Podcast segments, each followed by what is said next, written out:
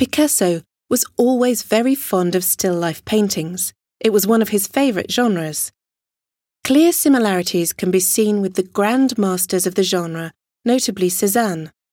In 1945 and 1946, Picasso painted numerous still life paintings, including those you can see here Jug and Skeleton, Skull, Sea Urchins and Lamp on a Table, Owl in an Interior. These paintings have several common features. Take a closer look at them. The composition is centered on objects set on a table.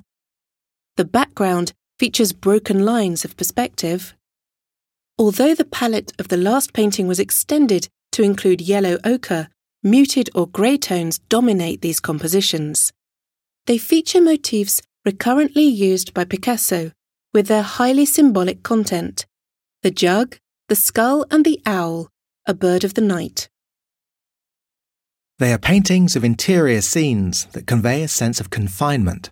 Perhaps this reflects Picasso hiding in his studio during the occupation. The atmosphere is heavy and oppressive. During these painful years, his paintings were haunted with solitude and death. His still life painting often appeared to be an allegory of starvation in times when food was scarce and rationed.